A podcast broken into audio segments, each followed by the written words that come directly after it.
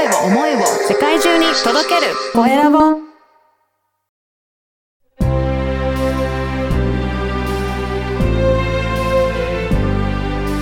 経営者の志こんにちは、コエラボの岡田です。今回は、勉強を教えない塾、福田幸四郎さんにお話を伺いたいと思います。福田さん、よろしくお願いします。よろしくお願いします。まずは自己紹介からお願いいたします。はい、えー勉強教えない塾をしております。福田幸四郎と申します。主に、えー伝える力、教える力みたいなテーマで、えー大人向けのサービスを行っています。おお、これ大人向けに勉強をしない塾というか、具体的にはどんなことをやってるんですかね？はい、大人の方って考えることが多かったり、うんまあ、周りの人に自分の考えを共有するっていうことが多かったりするので、あの、単純に知識をインプットするっていうことではなく、うん自分の考えをちゃんとアウトプットしていくっていうことを中心にサービスを提供しています。ええじゃあそこで、えー行ったら、何かをアウトプットすることが取り組みとして実施されてるってことですかね？そうですね。僕が、まあ、ある程度聞き役とか、ファシリテーター役を務めることで、うん皆さんに自分の話をいろいろとこう出していただくっていうことが多いですね。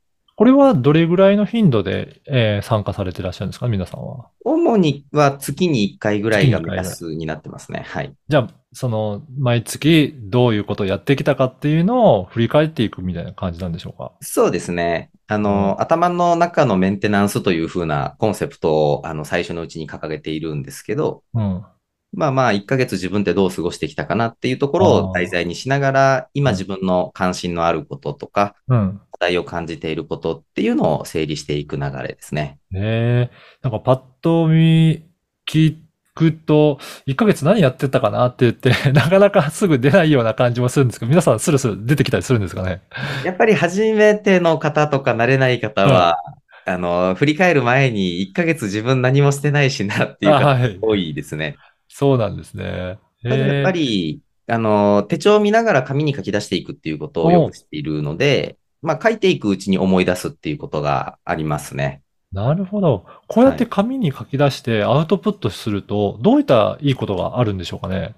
あの、書くことって瞑想効果があるって言われるんですけど、はいやっぱ。りこう、頭の中だけでぐるぐるさせているよりも、うん書き出すことでちょっと頭がクリアになるっていう効果がありますね。うん。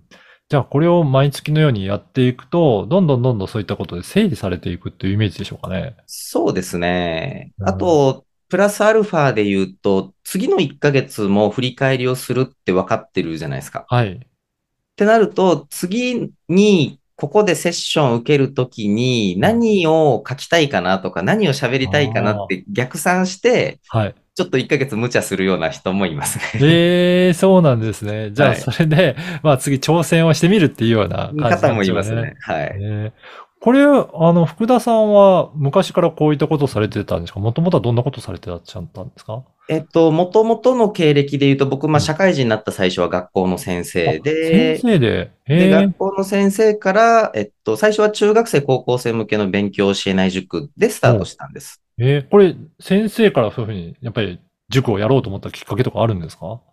まあ、なんでしょう。僕自身がその大人になった時に、まあ、先生になるぐらいなんで、それなりに勉強は頑張ってきた方だと思うんですけど、勉強頑張ってきた割にそんなに大人になって報われてないなって自分で思うんですよね。はい。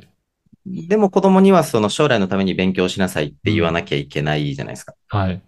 であんまり説得力がないなところですよね。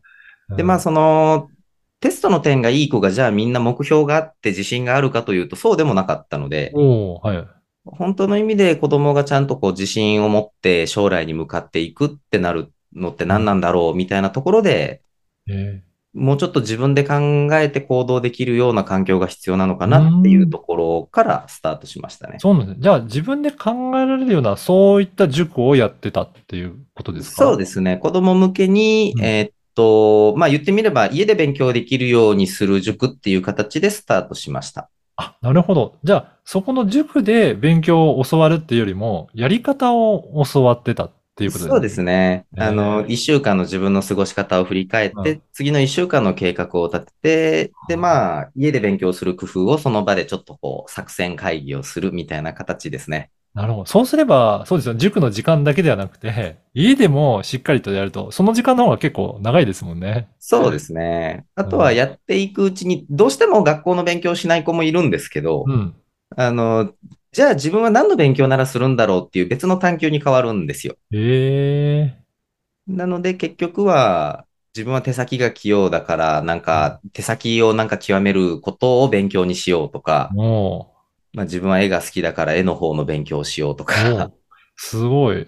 なんかいろいろ工夫してくるんですね。そうですね。ね。結局その頭を使うこと自体はみんなそんな嫌いじゃないんですよね。うん。うんでも押し付けられる勉強が嫌いなだけうなので。なるほど。で、そこから大人の方に変わったっていうのは何かあるんですか？まあまあ子供向けにやってるうちに、あの、親御さんの方からちょっとご相談いただく機会が増えてっていう流れですね。あまあ子供にねうん、計画性身につけさせるのに塾通わせてるけど、あ。はい。実は大人も計画性ないんですみたいはい。な 話を伺ってたので。ええじゃあそこから大人の方も徐々に対応するようになってきたっていうことなんでしょそうですね。まあうん大人の方はなので、忙しくて頭の中がごちゃごちゃしているっていう声が多かったので、はい。まあそれを整理する場所っていう形にしたら大人の方が増えたっていう流れですね。はあ、あ、そうなんですね。じゃあそれで今のような形にだんだんとなってきたっていうはい。ことなんですね。えーこの番組はですね、経営者の志という番組ですので、ぜひ福田さんの志についても教えていただけるでしょうか？はい。あの、なんでしょう。ちょっと志、今の話から少しそれるんですけど、えっと、僕もともとですね、出身が三重県の熊野市というところで、あの、小学校、中学校ずっと学年一人の田舎だったんですね。おお、そうなんですね。そうなんです。で、まあ結構やっぱその自分一人からどこまで這い上がっていけるんだろうっていう世界観を広げるっていうことにずっとチャレンジし続けている感覚なので、その一人からの挑戦でちゃんと世界へ広がっていくっていうのを、まあ自分の人生を通して証明したいなと。うん。そういうところが結構志になるかなと思います。うーん、そうなんですね。じゃあ、こう、どんどんどんどん、なんかひ切り開いていくってそういったところも挑戦ししていらっしゃるんですね。そうですね。やっぱりうちに来られる方もそうですけど、何か新しいチャレンジするときって孤独になりやすいっていうところで、あの、そこを一緒に頑張っていく場所になっていくといいなっていうところですね。だとすると、やっぱり来ていらっしゃる方は、そういったリーダー的な何か一緒やっていこうっていう、そういった方が多いんですかね。そうですね。なかなかそれこそ周りの理解が得られにくいとかう、ん、まあやっぱ前例のないことをやろうとするとっていうところは大きいですね。そうですね。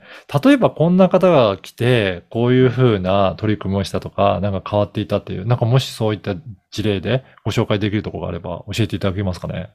あの、ちょこちょことまあ経営者の方とか、それこそ起業したい方とかが来られるんですけど、なんて言うんでしょう。最初にこうしたいって言ってくるときと、うん実際にうちで毎月1ヶ月の記録を取っていって見えてくるものって結構違うんですね。そうなんですね。はいなので、それで言うと、あの、起業を目指してきたものの、うん。いろいろと1ヶ月振り返りしていくと、なんか起業のリスク高いものよりも、会社員としてどううまく立ち回るかの方が自分は楽しめるぞって気づいた方なんかは、あの、会社をどううまく使うかっていう思考に変わっていったっていう方がいますね。なるほど。そうですよね。だからそれぞれの人で、まあこういうふうなところがいいんだっていうのが分かれば、本当に目標を切り替えながらでも新しいチャレンジになっていくっていうことなんですね。そうですね。結構やっぱり世の中で見ると、なんでしょう。あの、方法を限定しちゃうセミナーとかって多いなっていう、うんそれこそ起業が全てだってなっちゃうとうんか、うんなんでしょう。この、この商品が正義だみたいな。はい。ではなく僕はこう人間中心に考えるというのを大事にしたいので、うん。その人にとって合っているものが何なのかっていう考え方は大事にしたいですね。そうか。じゃあやっぱり自分で考えて、これをやっていきたいんだって。まあそこをしっかりと時間をとって考える時間を設けられるっていう、そういったところになっていくんですね。はい。はい。あのーこのポッドキャストの説明欄に福田さんのところのウェブサイトの URL も掲載させていただきますので、はい。もっと詳しく知りたいなという方は、ぜひそこチェックいただければと思います。はい。よろしくお願いします。そこには結構いろんなことも情報も入ってらっしゃるんですかね？あの、ちょっとね、頭の中の整理をすると言いながら、うちのウェブサイトが全然整理できてないのが申し訳ないんですけど。うんうん じゃあこれからもね、いろんな方に参加いただければなと思いますので、ぜひ今日のお話聞いて興味あるなという方はチェックいただけたらと思います。はい、よろしくお願いします。今回は勉強を教えない塾、福田幸四郎さんにお話を伺いました。福田さんどうもありがとうございました。ありがとうございました。